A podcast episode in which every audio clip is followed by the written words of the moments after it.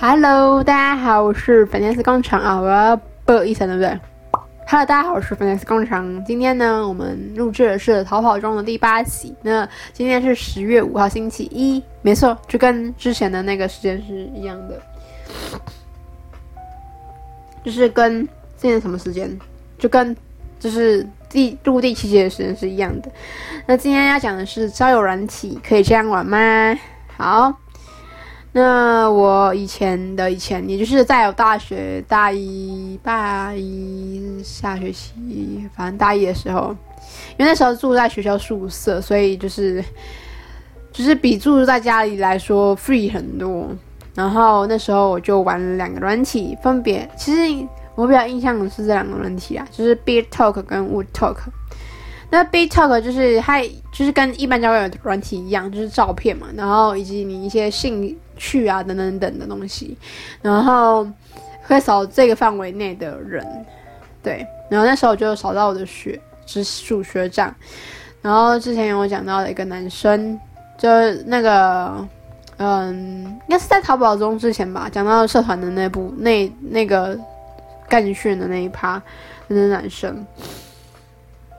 对，然后后来的话都是玩 Wootalk，因为 Wootalk 它它可以下载 App，也可以就是在网络上就直接聊天。然后 Wootalk 它比较特别的是，你不知道你讲话的人他是男生女生，所以他有可能是在骗你。哦，对，没错，我就是很常当那个骗人的那个人，就是有点类似，就是训练自己的就是技巧。然后等等等的啊，对了哦，为什么要玩交软体？就是觉得交软体有大部分的男生，或是有小部分的女生，他们是要约炮。那我当然是没有涉猎这部分，因为毕竟我是很爱惜我自己的。对，我真的是非常怕染病，哈，真的怕得要死，然后又很怕怀孕，然后我也怕得要死，所以这两部分不会出现在我生活中。好，and 然后 and the land 就是。诶，嗯啊，哦，再就是因为我是独生女部分的关系，所以我没有一个，就是除了同学之间没有其他的朋友可以去聊一些心中的事情。那有时候就上这软体，然后跟大家啦啦啦啦哈拉一下，转换一下心情。对，然后还有一个原因是因为。我觉得还有一个原因，因为那时候我好像交软体，好像大一、大二玩了之后，三四哈，大三、大四好像就没再玩，就是可能有玩，可能也玩的没有很多，就是可能一两天这样，或是有一聊一两个人。然后后来的话，因为很想聊的话是大学毕业的时候，因为大学毕业的时候就是。呃，应该说大学时候你没有交到男朋友的话，通常你都会投靠你就是出社会会认识的男生。但是因为那时候我们公司都是女生，或者是就是老就是老板是男生而已，其他都女生的员工的这部分的话，然后就没办法交到其他的就是男生男性朋友，所以就会很想好奇，就是其他男性朋友在这个时间点的想法。因为其实我非常的讨厌在就是。哎，对了，这一集不会有 t i m e c o 哈，就不会有，就是我这集跟你聊什么，就是只有这个主题，因为我觉得这一集不句句是经典。好，然后那时候我就会很 care，就是说，嗯，人家在。其实我真的很讨厌在聊天就是软体上面跟我谈公事，或是你是学生吗，或是什么的。但是我能真的能明白，就是学生的烦恼真的是比较少，因为毕竟你有父母的金援，然后你是可以随便混，然后你也可以去打工的那一种，就是很 free。然后，嗯，我不知道怎么讲，反正就是我觉得学生的部分真的是比上班族轻松轻松太多太多了。但是我真的很讨厌在交友软体上跟我讲，就是，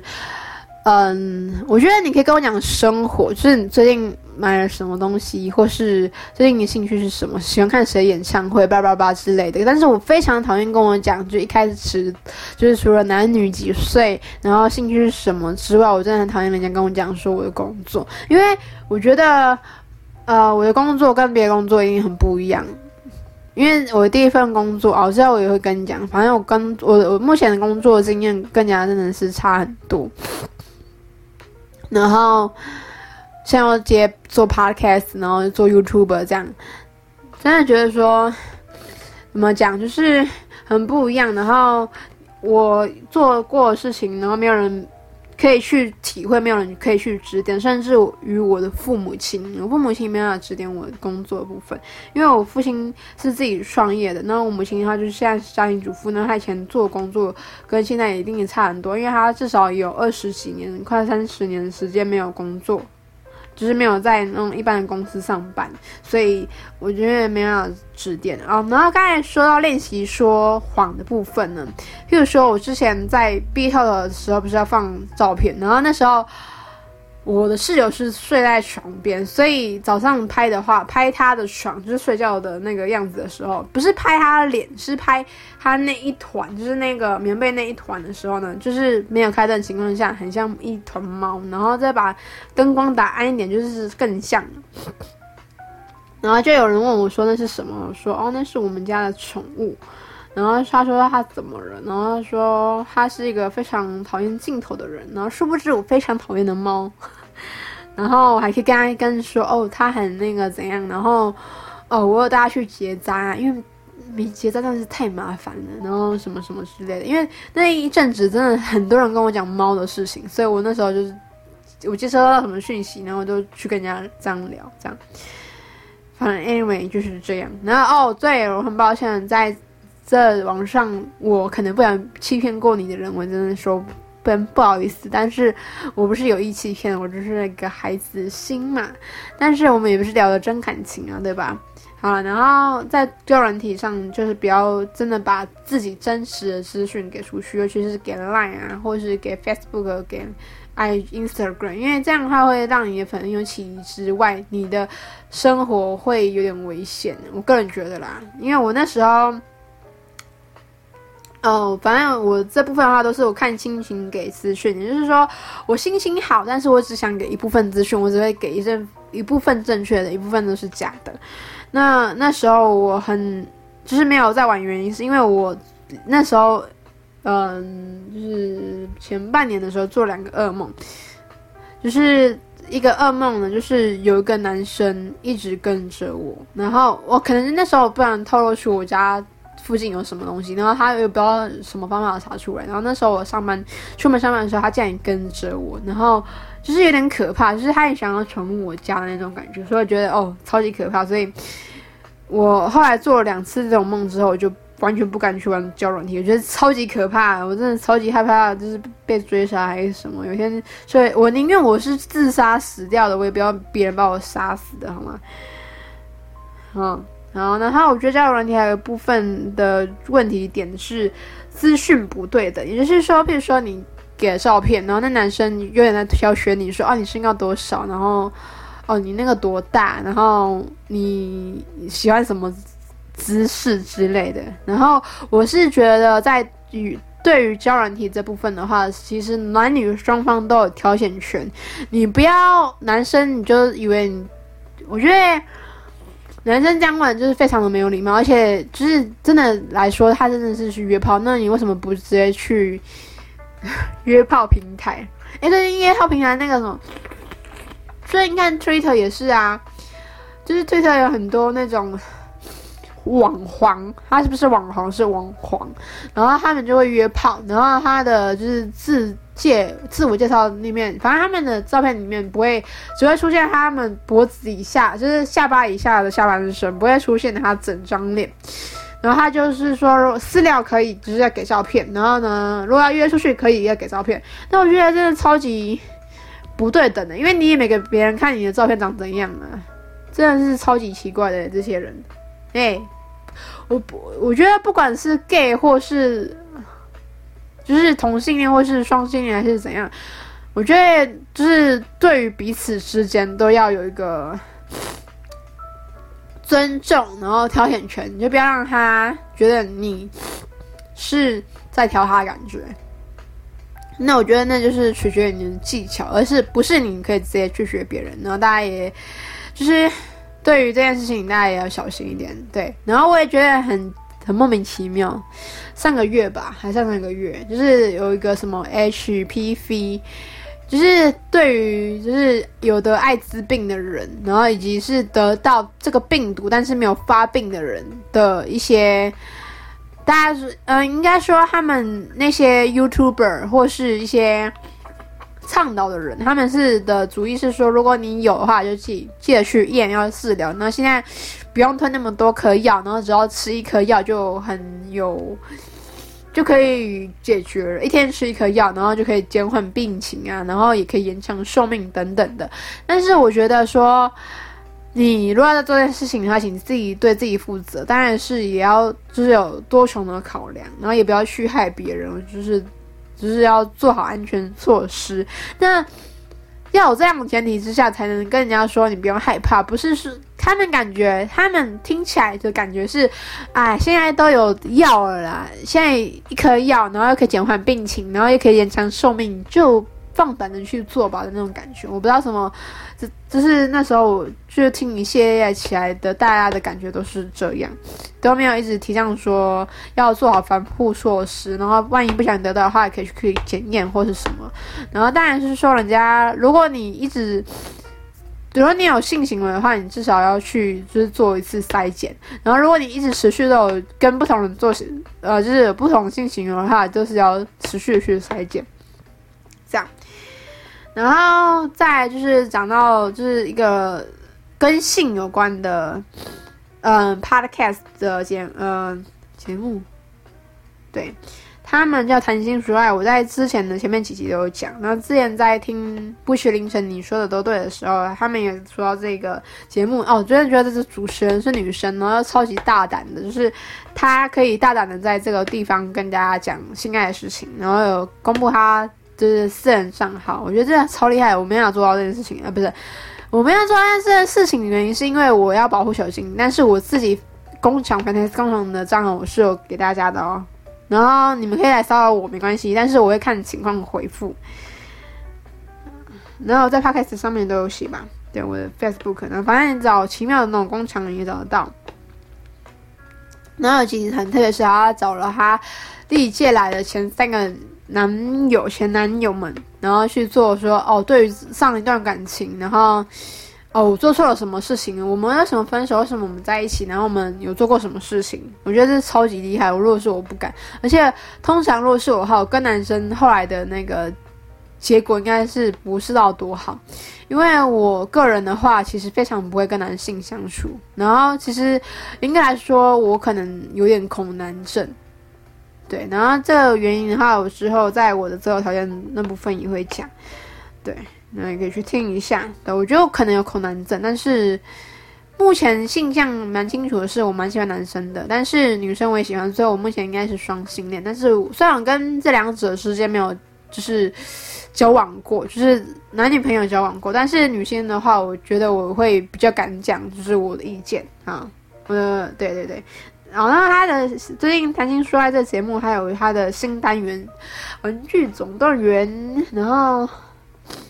前进还是什么啊？我忘记了。就是，然后觉得大家会不会对于就是如果像我这种没有性，就是没有跟男生性生活的那种状况下，我有没有玩玩具欲望？我觉得欲望这东西每个人应该多少会有，但是每个人需求不一定。但是我觉得我可能跟那个女主持人一样，就是可能我觉得算蛮大的吧。但是我是一个自己我会自己处理的人。然后也会自考量到自己的状况，知道说不能太超过，因为真的会有时候会身体会不舒服或是什么的，就是会下腹疼痛啦、闷痛那种。然后欲望比较大的时候，通常都是在月经前后，因为是我月经那个礼拜前一个礼来的前一个礼拜，然后以及走后的那个礼拜，或是走后的两个礼拜。那那部分，但是每一次不一样，所以我不知道说什么时候我一定呃就很想要这样，没有没有没有。然后玩具欲望也是有，可是我我以前开始一开始看到那个就是在卖那种特别的玩具的时候，就觉得哦那好酷哦。然后那个不会，我觉得有时候依赖那个的话，感觉会人的温度跟机器温度是不一样，但是机器可以达到让你达到人没办法达到的的一个点。对，好啦，哦，这集应该只有二十分钟左右，或十五分钟。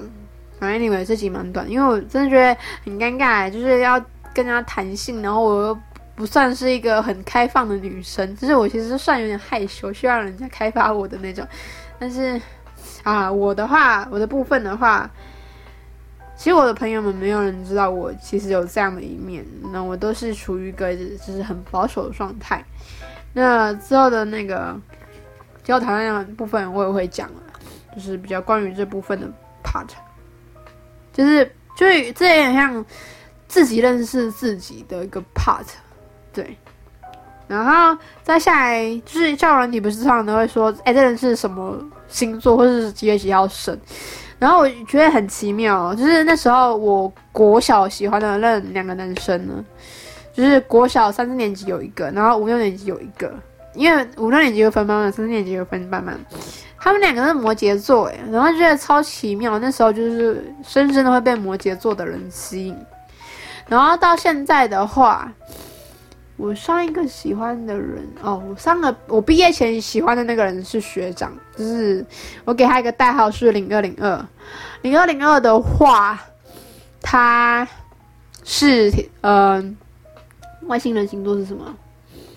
水瓶座。但是我发现好像后来就是就是透过我的观察下，发现好像。他没有那么值得我去喜欢，我是这么觉得啦。然后，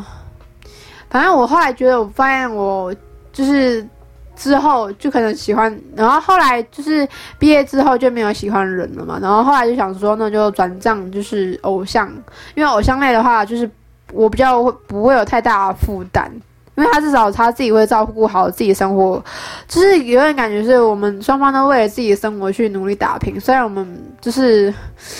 就是没有见过面，但是我是支持他音乐这部分的恋爱。那我觉得这部分我还蛮享受的。那之后我也会在就是择偶条件这部分说明。